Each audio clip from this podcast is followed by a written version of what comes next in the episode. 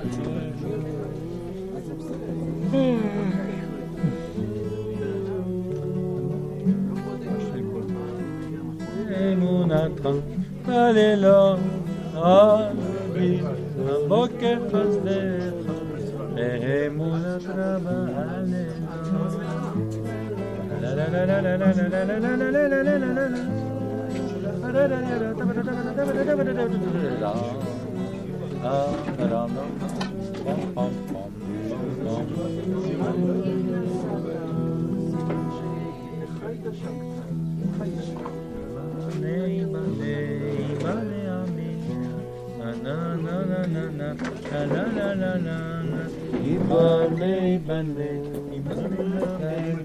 Wat is?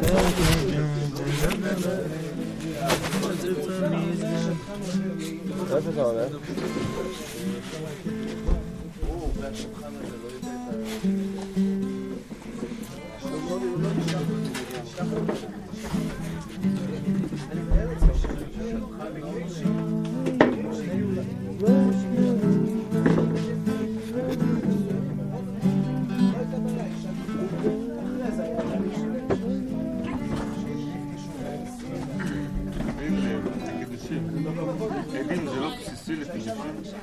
מה בכלל לכתוב אותם על זה?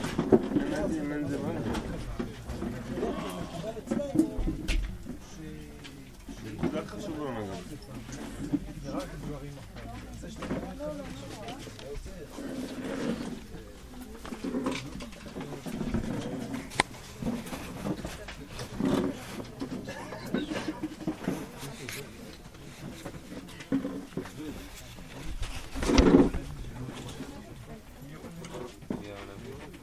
חברים.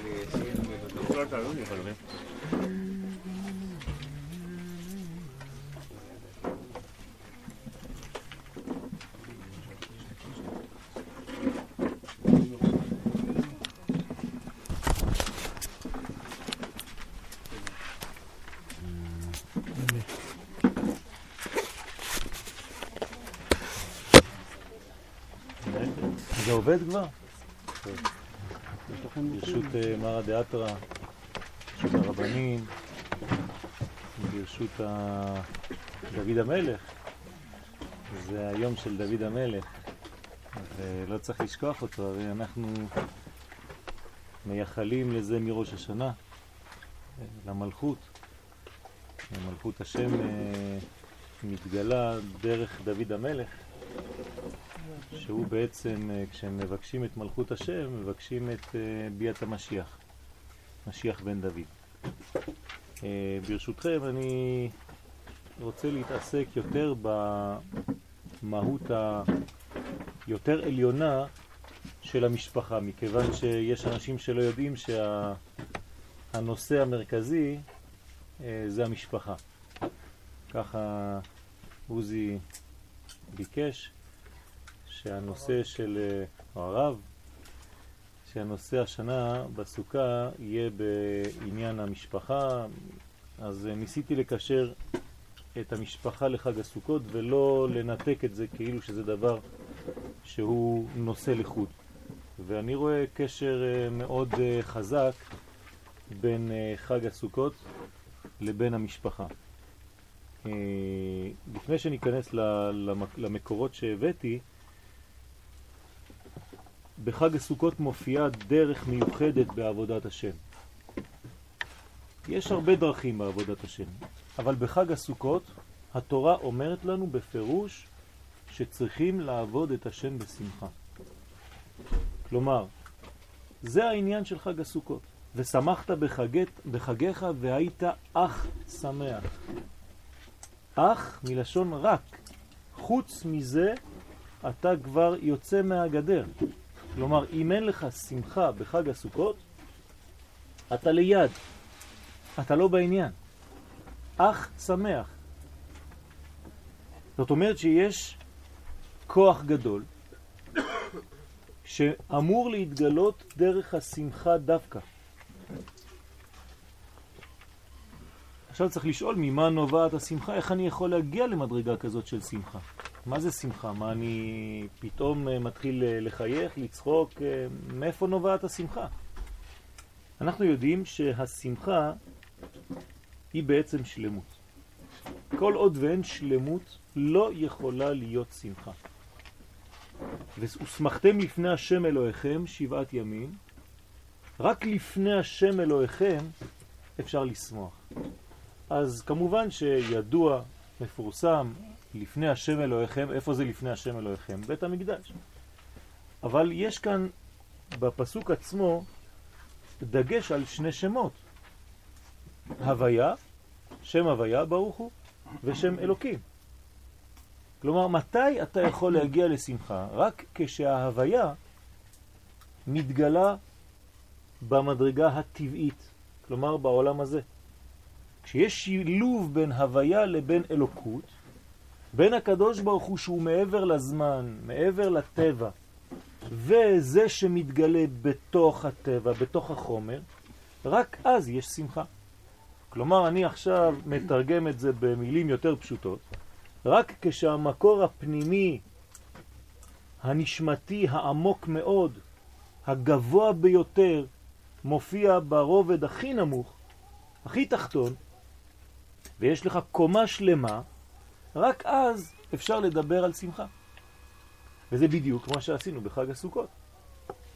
יצאנו מיום הכיפורים, משיא של קדושה מאוד מאוד גדול, שיא בקדושת הזמן, כלומר עלינו, כן? היינו בעולם הזה, עלינו, עלינו, עלינו, עלינו, עלינו, עלינו, עלינו, הגענו ליום הכיפורים. מה קורה אז? אנחנו חוזרים בצד השני של המשולש, יורדים. לאן יורדים? לחג הסוכות. אז מצד אחד זו ירידה, אבל ירידה שהיא בעצם העלייה הכי גדולה. אני רק מזכיר לכם שהרמב"ם בהלכות תשובה, בהלכה הראשונה ממש, אומר שכשאדם ישוב בתשובה מחטאו וישוב. כשיחזור בתשובה מחטאו וישוב. כלומר, הוא אומר פעמיים לחזור. אז הרמב"ם לא מתכוון פעמיים לומר אותו דבר. ולעניות דעתי, התשובה הראשונה היא כשחוזרים למקור, וצריך לחזור בתשובה מהתשובה. זאת אומרת שכשעלית למקור, אז נהיית קצת אלוהי. אבל אתה מפספס משהו, לא נולדת כדי להיות מלאך, אתה נולדת כדי להיות בן אדם, אז אתה צריך לחזור בתשובה מהתשובה הזאת, לחזור למקום הטבעי שלך, זאת אומרת לעולם הזה. וזאת התשובה על התשובה. מתי זה נעשה? בחג הסוכות.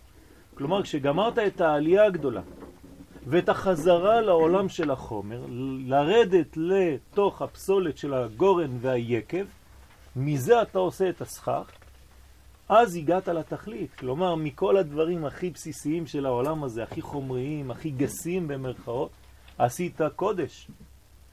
זאת השמחה. ועל כן נקראת סוכת שלום, מלשון שלמות. אם אין שלמות, אז אין שמחה. ושמחת בחגיך בגלל שיש את השמחה של השלמות הזאת. כל עוד ולא תהיה שלמות, לא תהיה שמחה.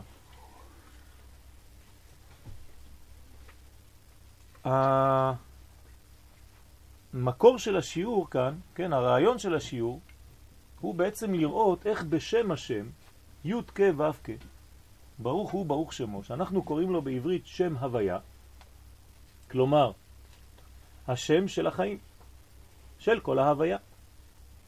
בשם הזה מסתתרת כל המשפחה. אנחנו מדברים על משפחה.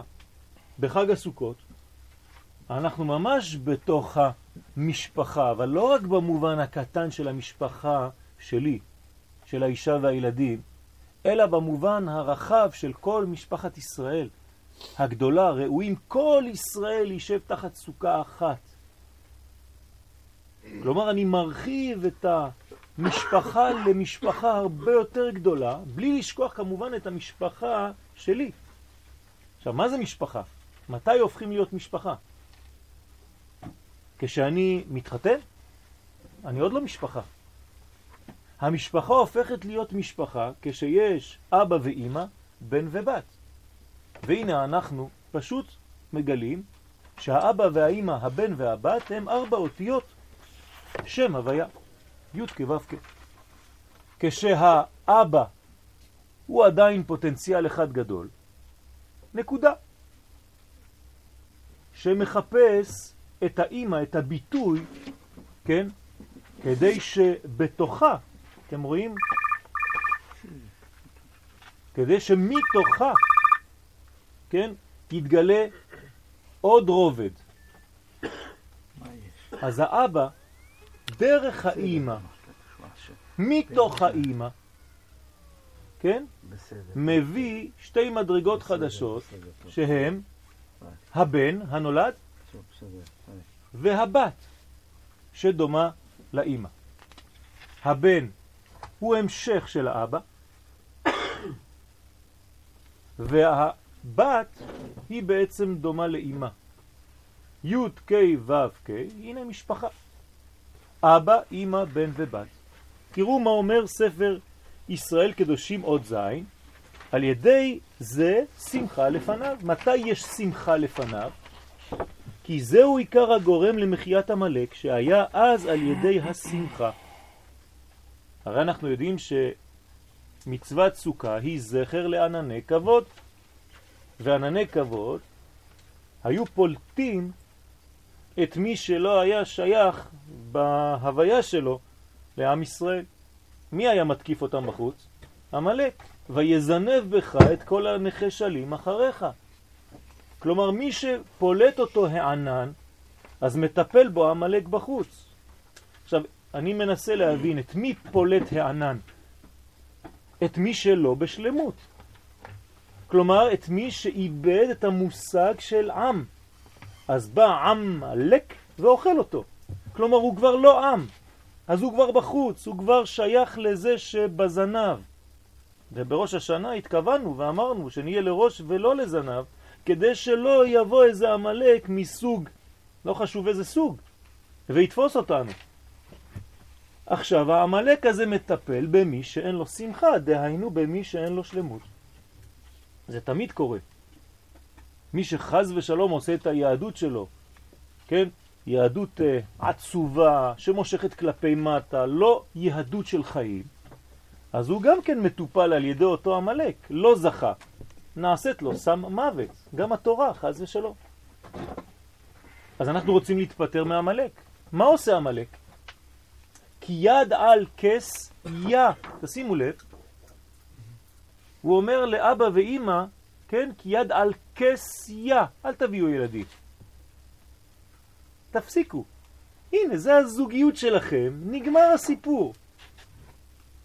כלומר, זוג מודרני, בלי ילדים, בלי משפחה, תחיו רק אבא ואימא, כי יד על כסייה, יודקה, מלחמה לשם בעמלק מדור דור. למה? כי עמלק מפריד בין השורשים, אבא ואימא, לבין התוצאות, שהם הרגליים, שהם הילדים, הבנים, הבן והבת.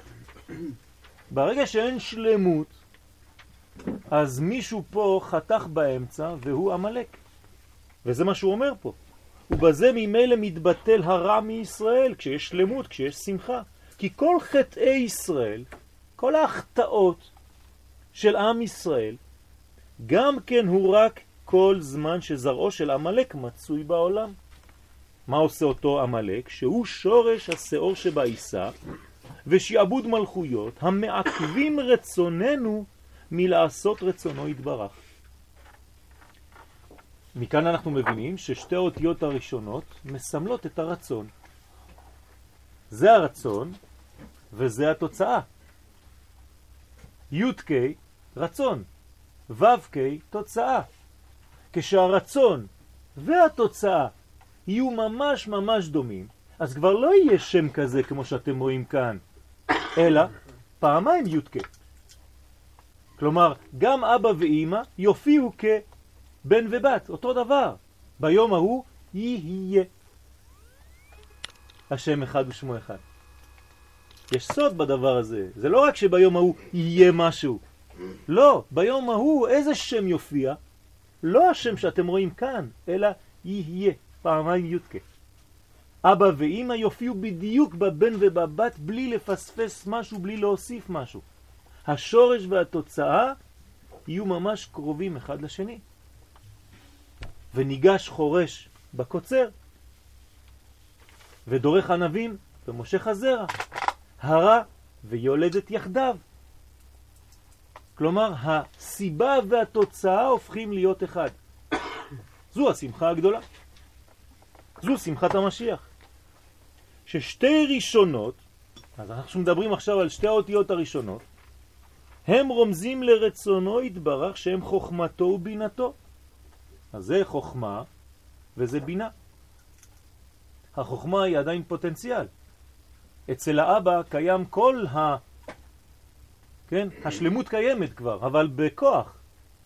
אבל הוא צריך את האימא, כן? את ההיריון הזה, כדי שמתוך ההיריון הזה ייוולד הבן והבת.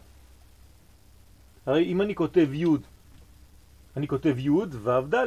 אתם רואים שהו' והד' הם בעצם תוצאה של הי'. זה לא משהו חדש. כי בצלם אלוקים ברא את האדם. זכר ונקבה ברא אותם. כלומר, יש לי את הזכר ואת הנקבה כבר בתוך היוד עצמה, יוד וו דלת, יוד וו דלת. אתם מכניסים את הוו תחת הדלת, בנינו את האות ה'. ומהם יוצא בעצם תוצאה, שהוא רגל קראה דאבו, הבן נקרא רגל של האבא, והבת ממשיכה. אז יש לה משפחה. יודקה, רצון, רצונו. הרצונות של זרע ישראל בניו של מקום כידוע, ואז שתי האחרונות, כן, זה הרצונות של עם ישראל. כלומר, אני צריך להשוות את הרצון שלי, שזה שתי האותיות האחרונות, זה שייך כבר לעולם שלנו, לבין הרצונות של השורש. הנה, אנחנו נמצאים כאן בחג הסוכות. לפי הקבלה, לפי החסידות, חג הסוכות, מה זה הסוכה? הסוכה היא כאן. הסוכה היא בעולם הבא. אמא השוחחת על בניה. כן, זה נקרא אור מקיף. אנחנו במצב של עולם הבא בתוך העולם הזה. אתם רואים שלהלכה אנחנו ממש בתוך העניין. שתי תפנות והשלישית אפילו טפח. זאת אומרת, זה המינימום של הסוכה. בתוך הסוכה הזאת, האדם, הבן נמצא, הנה הוא. הוא מתחת לסוכה, מתחת לסכך. וגם הבת. ומה מחזיק הבן ביד? את הלולב. זה הלולב, וזה האתרוג.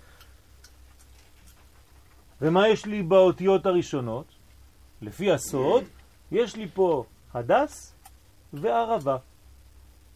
היום, עכשיו, ברגע הזה אנחנו מדברים, אנחנו נקראים ביום הערבה. זה היום של הערבה.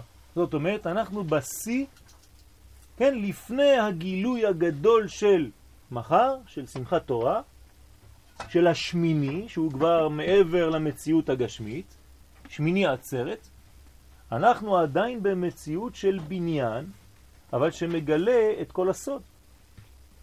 דרך אגב, האותיות האלה לא הופיעו סתם, היו כבר ברמז ביום הכיפורים, כי הרי אם אין קשר בין הדברים אז זה לא עובד. ביום הכיפורים הכהן הגדול נכנס בארבעה בגדים. הנה הם, ארבעה בגדי לבן, עם זה הוא נכנס לקודש הקודשים. האמת שכשהוא יוצא מקודש הקודשים הוא לובש עוד ארבעה בגדים, בגדי זהב. רק לא כתבתי, זה השם השני. זאת אומרת, זה שאומרים א', ד', נ', י'. כלומר, אני רואה י' כ' ו' כ', ואני אומר א', ד', נ', י'. אז יש לי בעצם שמונה אותיות. ארבע ועוד ארבע. אז זה נקרא בגדי לבן, וא', ד', נ', י', כן, שזה מידת הדין, אז מרמזים לי על בגדי זהב, שזה מזכיר לי דברים שאנחנו לא רוצים כל כך להזכיר, בגלל זה לא נכנסים לקודש הקודשים עם בגדי זהב, דרך אגב. כדי ש... כי אין סנגור יכול להיות קטגור, קטגור לא יכול להיות סנגור. אז אנחנו רואים שהכל משולב כאן. זה הבניין של חג הסוכות. אז יש לנו פה משפחה. דהם בסוד, ועכשיו הוא אומר את זה בפירוש, אבא ואימא, בן ובת. הנה, יש לנו משפחה. וזהו ראש שמחתו התברך כאשר התחברו יחד אותיות השם ויהיה ייחוד הגמור. תשימו לב, הוא לא אומר את זה רק לשון עתיד ויהיה, אלא יש רמז בשם הזה, ויהיה. כלומר, כשנגיע ליהיה, פעמיים י' אז זה נקרא ייחוד הגמור. זאת התכלית, להגיע למצב כזה שהשורש יופיע בעולם הזה. לזה אנחנו קוראים מלכות, ומלכותו בכל משלה. ותמלוך אתה, וכי הש... אתה שולטן, ולפי כל הנוסחים של, של התפילות, כן? זה מה שביקשנו בראש השנה, להגיע למצב הזה של גילוי המשפחה הרוחנית הזאת לפני שהיא תופיע בעולם הזה. כמובן שאני עכשיו נולד פה כבן אדם. ומה אני צריך לעשות? אני צריך להשתוות כמה שיותר לדבר הזה. זה הסוד של ההוויה. כלומר, אני צריך לדאוג כאבא למצוא אימא שתהיה זו שתביא לעולם בן ובת, מינימום, כן? שולחן ערוך. תסתכלו במקור השני, ארבע שורות לפני הסוף, ולהלכה, אינו קיים פריה וריביה עד שיוליד בן ובת. אז הנה, כשאני מוליד בן ובת, כשאשתי יולדת, אז בעצם אני מקיים ומגלה את השם הקדוש. זאת אומרת שאני דומה בצורתי האנושית לצורה העליונה של הקדוש ברוך הוא בעצמו. בלי להיכנס לכל הפרטים, אנחנו נקרא את השלה הקדוש מהר, הזרע הוא במוח במקום המחשבה. כלומר, הכל מתחיל מטיפת זרע. אתם רואים שהיא פה, פה מולכם. זאת הטיפה הראשונה. ממש טיפת זרע. יש לה ראש ויש לה זנב קטן, שבעצם ממנה, כן, כל ההוויה תתחיל להתפשט, להתפתח. מי שמוציאה לפועל, וזאת העבודה שלנו, להוציא לפועל את החוכמה הגנוזה, להתפשט, צלם ודמות, מה זה צלם ודמות? בצלמו כדמותו, זאת אומרת זכר ונקבה, מי שמתפשט, מי שמפתח את השם הזה, מי שמוציא לפועל את מה שהיה בכוח, הוא מרבה הדמות. ובתנאי שכוונתו לשמיים להוליד כדי לעובדו יתברך ולעסוק בתורה. זאת אומרת שהשם הזה יהיה ממש בנוי במשפחתיות שלי, בעולם שלי, במציאות הגשמית שלי, אבל כדי שכולם ביחד יגלו את הכוח הזה של ההוויה. ואז כבוד שמיים מתרבה וכביכול הדמות מתרבה.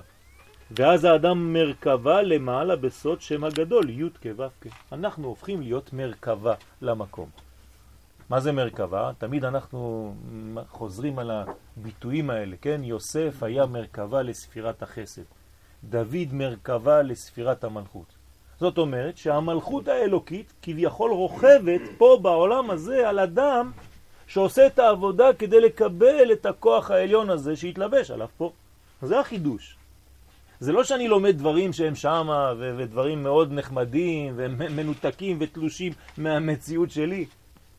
ולכן אדם שלא לומד, בדרך כלל, אלה שלא לומדים פנימיות, או חסידות או קבלה, הם חושבים שהקבלה היא תלושה, היא רחוק, שם בעולמות העליונים. זה בדיוק הפוך.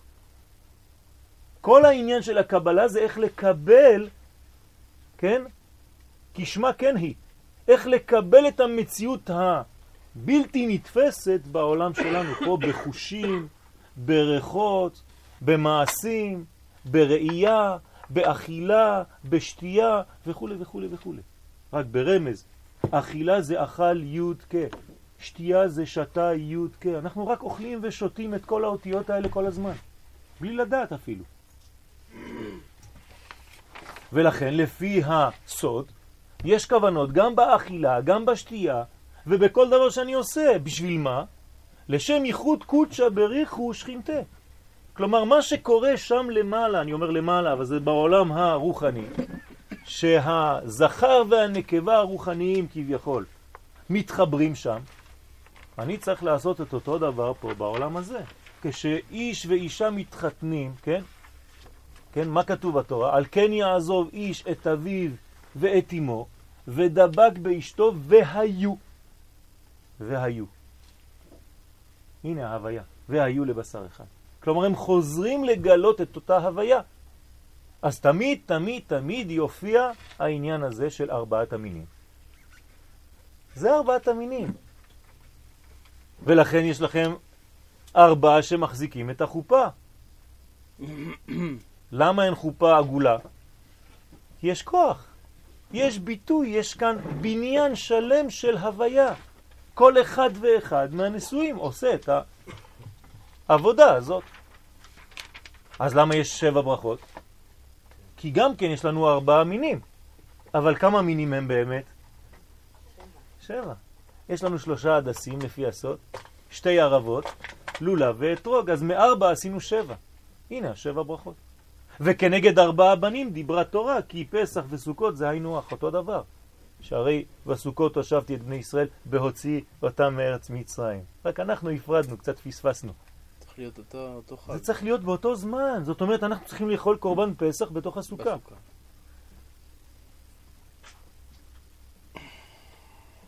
רק הפרדנו את הדברים, כן, שישה חודשים הפרש, כי לא הבנו שאנחנו אוניברסליים. חשבנו שאנחנו רק פרטיים. והאמת שהגענו לחג האוניברסלי, שזה חג הסוכות, שהוא בעצם מהגילוי הזה של ארבעה בנים, של ארבע מדרגות האלה, להתפשט לכל העולם כולו.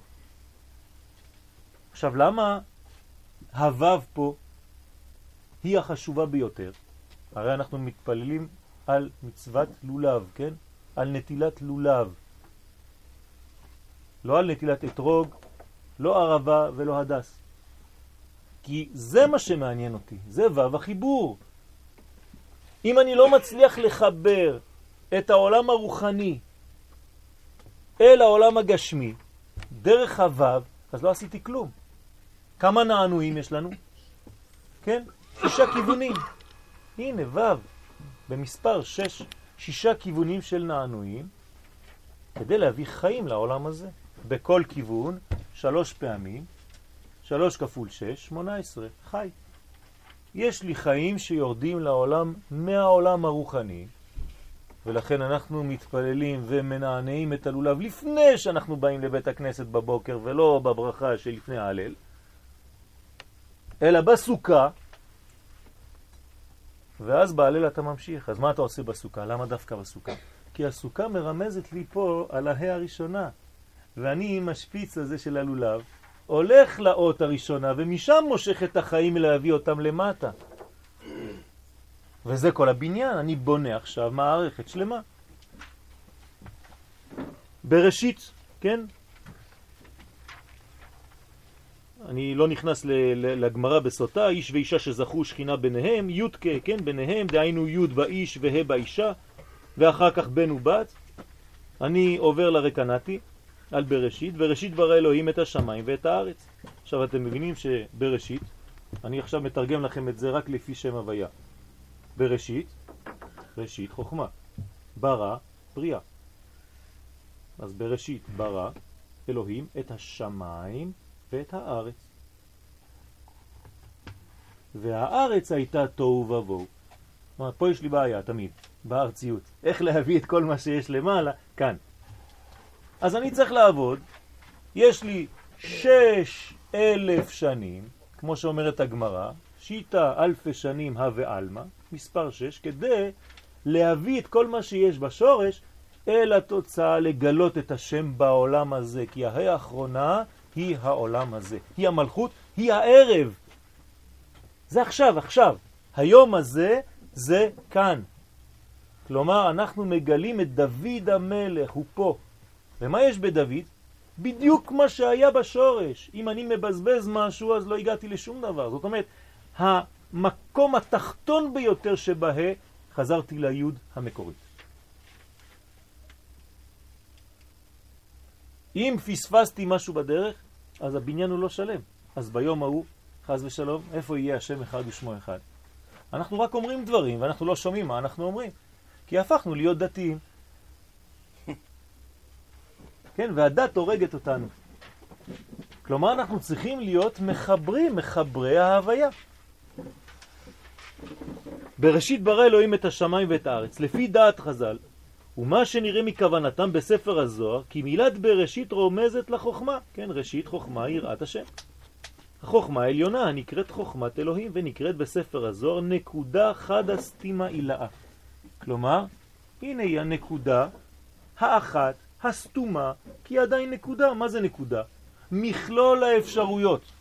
כן, עם נקודה אני יכול לצייר מה שאני רוצה. אבל את הנקודה הזאת אני צריך לתפוס ולתת את הכיוונים. אז מהנקודה הזאת יש כיוונים בחיים. הכל יתחיל תמיד מאותה נקודה, אבל לכיוונים שבונים את שם הוויה. שם שמיים חל על הסוכה. אנחנו בונים רק את זה. איך כותבים סוכה? כן, אז אני כותב את זה בשלם. סמך ו' כ"ה. תיקחו את האותיות האמצעיות, זה שם השם, כ"ו. 26. והאותיות ה... בסוגריים זה סמך וה', זה 65, זה שם אדנות. א', ד', נ', י'. כלומר, מה זה סוכה? זה שילוב שם הוויה עם שם אדנות. זה הסוכה. בגמטריה זה יוצא 91, כלומר אמן, כלומר אמונה. צילה דמהמנותה, אומר הזוהר הקדוש. אם אתה לא מבין את הדבר הזה, מה אתה מחבר בחג הסוכות בכלל? מה באת לעשות? לשבת עוד פעם בתוך סוכה? הרי אתה בונה בזה. אתה בונה שלמות, אתה רוצה להגיע לשלמות. ויהי בשלם סוכו ומעונתו בציון. ארץ ישראל, זה אותו דבר. אנשים בורחים לחוץ לארץ. הכל נעשה כאן, זה הבניין. ויהי בשלם סוכו ומעונתו בציון, תהילים עין ו'. כאן הדברים נעשים. כל עוד ואתה לא מבין את זה, אתה חושב שהתורה היא תלושה מהמקום, אז אתה יכול לעשות תורה בארץ אחרת. חז ושלום. אין תורה כתורת ארץ ישראל. למה? כי ארץ ישראל, כן, החלק התחתון, הוא זה שמקבל את כל השפע. כאן נעשה המעבר בין השמיים לבין הארץ. וזה שער השמיים, יעקב קורא לו בית, הוא יודע על מה הוא מדבר. אז זה נקרא חד הסתימה הילה, כי היוד שהיא החוכמה מתחברת בה שהיא אימא, ומולידה בן ובת, כן? דהיינו אב ואם שהם יודקה, בן ובת שהם ו"ק. אז אנחנו חוזרים למשפחה. וכשנתחברו זה בזה, י' בה' דהיינו חוכמה ובינה, אז נתעברה הבינה והוציאה והולידה בן. אז יש לנו עיבור והולדה. ואחרי זה יש יניקה, בדיוק כמו תינוק, אותו דבר. אז יש כלל בתיקונים, כן? ואני לא אקרא את כל הדברים האלה, רק אסיים בתפילה כשעוקדים את הלולב, אז יש מי שמכוון לפני האגודה, אנחנו מחברים הרי את כולם, כדי שהארבעה יהיו בעצם אחד. עכשיו אנחנו מבינים, דרך אגב, תמיד יש בעייתיות באחד מהם, זה שלא קשור. הוא תמיד פה, נכון? והארץ הייתה תוהו ובוהו. זה האתרוג. האתרוג הוא תמיד בחוץ, אבל אומרים לנו בחג הסוכות, תדע לך, שאתה צריך תמיד לאחד אותו עם השלושה הראשונות. שאם לא כן, אז אתה עדיין מפריד בשם, ואתה עושה את עבודתו של המלאק, חז ושלום. אז תחבר את האתרוג אל שאר המינים כדי שיהיה שם שלם. אז אנחנו הולכים עם שם השם ביד, ואנחנו מחברים את שם השם ביד ומסתובבים, מסתובבים כדי לגלות אותו כאן בעולם הזה. אז ההדס, הערבה, הלולה והאתרוג רומזים על ארבע אותיות שהם י' כו' כבמילוי ההין, כזה. י' כו'. ואז אומרים שם בכוונה, יהי רצון מלפניך, השם אלוקיי ולא אבותיי, שהתקשרו על ידי אגודת הלולב הזה עם מיניו, הגדולה והגבורה והתפארת, כל מה שאותו שיר שאנחנו שרים כשאנחנו מוציאים את ספר התורה. כולם אומרים ספירות נהיים מקובלים. לך אדוני הגדולה והגבורה והתפארת, כן, והנצח והעוד, כולם מקובלים. כן? ככל בשמיים ובארץ, חיבור העולמות. כן, לך שם הממלכה, עד שאנחנו מגיעים למלכות. על ידי שלושה הדסים שהם כנגד ג' אבות. עכשיו אנחנו גם נותנים להם שמות. ג' הדסים הם ג' אבות. אז לפי הסוד שמים אותם אחד על הגב של הלולב, על השדרה, זה יעקב, הוא באמצע, תפארת, אברהם לימין ויצחק לשמאל. ושתי ערבות, משה ואהרון מצד ימין, מצד שמאל, יכין ובועז. כן? אז שני בדי ערבה, שהם כנגד משה ואהרון, על ידי הלולה ואתרוג, שהם יוסף ודוד. כלומר, יוסף הוא המרכזי, עליו מברכים, אמרנו שזה הלולב. אז הוא בעל הבית בעצם בחג הסוכות, לכן קוראים לו חג היוסף, חג האסיף. זה סוד, זה רמז, הכל כאן, מי שלא מבין שיוסף הוא מאחד בין כל האחים, אז יש בעיה. ויגש אליו יהודה, ויאמר בי השם, בי אדוני, בי אדנות. הכל קודים. הוא אומר לו, בתוך החיבור שלנו, עכשיו יש את שם אדנות, את שם הוויה, נמצא בתוכנו, עכשיו אנחנו עם אחד. אבל כשיוסף איננו, וירד יהודה מאחיו, זה הסוד, זה האתרוג שהולך לאיבוד. אבא יעקב לא מקבל רוח הקודש, אבא ואימא נעלמו, אף אחד לא קיים כבר. יוסף חוזר, כל המלכות מתגלה. יהודה, יהודה. יהודה לא יסור שבט מיהודה, יהודה, י' כ' ו', ואיפה ה... ה', אותו דבר. והדלת היא הבחינה הרביעית, 1, 2, 3, 4, ככה קוראים לה בקבלה. בחינת דלת היא המלכות. אז מה זה יוסף? גם הוא אותו דבר, יהו סוף.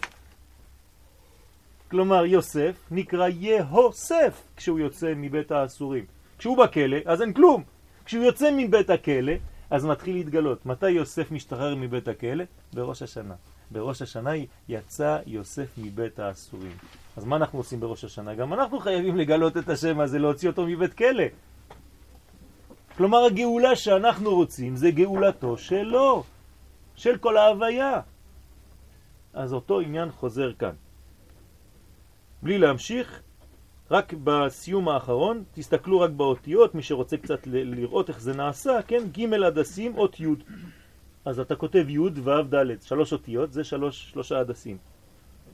ב' בדי ערבות, מילוי ה', ה' ה', הוויה, כן? זאת אומרת ערבה בצד ימין, ערבה בצד שמאל. הלולב, ו'. הלולב, למרות שהוא קו אחד, אבל אם תסתכלו עליו, תראו שהוא בנוי משני חצאים, שכאילו מחוברים. כמו הו', כשאתה אומר ו', אתה אמרת כבר שתי אותיות, והי' באמצע זה גילוי החמצן האלוקי שנמצא בפנים. ואתרוג, שזה ה' אחרונה, נקראת משנה תורה. לכן זה פעמיים ה', כי היא כמו תורת ארץ ישראל. לפי הסוד, הערב, התיקון זה ללמוד במשנה תורה. כלומר בספר דברים, למה? כי זה הספר של ארץ ישראל. זה הספר של התורה בארץ, של האלוקות כשהיא יורדת לעולם הזה. ואם אנחנו לא מבינים את החיבורים האלה, אז אנחנו עושים פולחן. עוד שנה ועוד שנה ולשנה הבאה בירושלים, ואומרים מילים.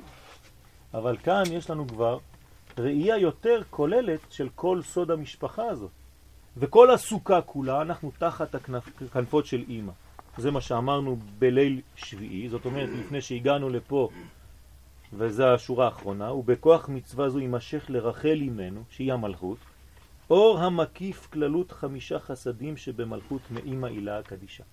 כלומר, אנחנו מהעולם הבא, מאימא אילאה, אנחנו קוראים לה האימא הגדולה, שמעליה יש האבא, או בתוכה יש האבא גנוז, שהוא קודש, אנחנו לא מדברים עליו. אבל האימא, כן, שאנחנו קשורים אליה, היא נותנת את כל השפע, זה הסוכה שאנחנו נמצאים בה. ובתוכה אנחנו מקבלים את כל השפע של חמישה חסדים אל תוך המלכות רחל, נקראת עקרת הבית. אז כל הבניין הזה זה בעצם משפחה אחת גדולה, וכל מה שנאמר בשיעורים, הכל כלול רק בשם הזה, ועוד הרבה יותר, אבל אין זמן. חג שמח. כוח.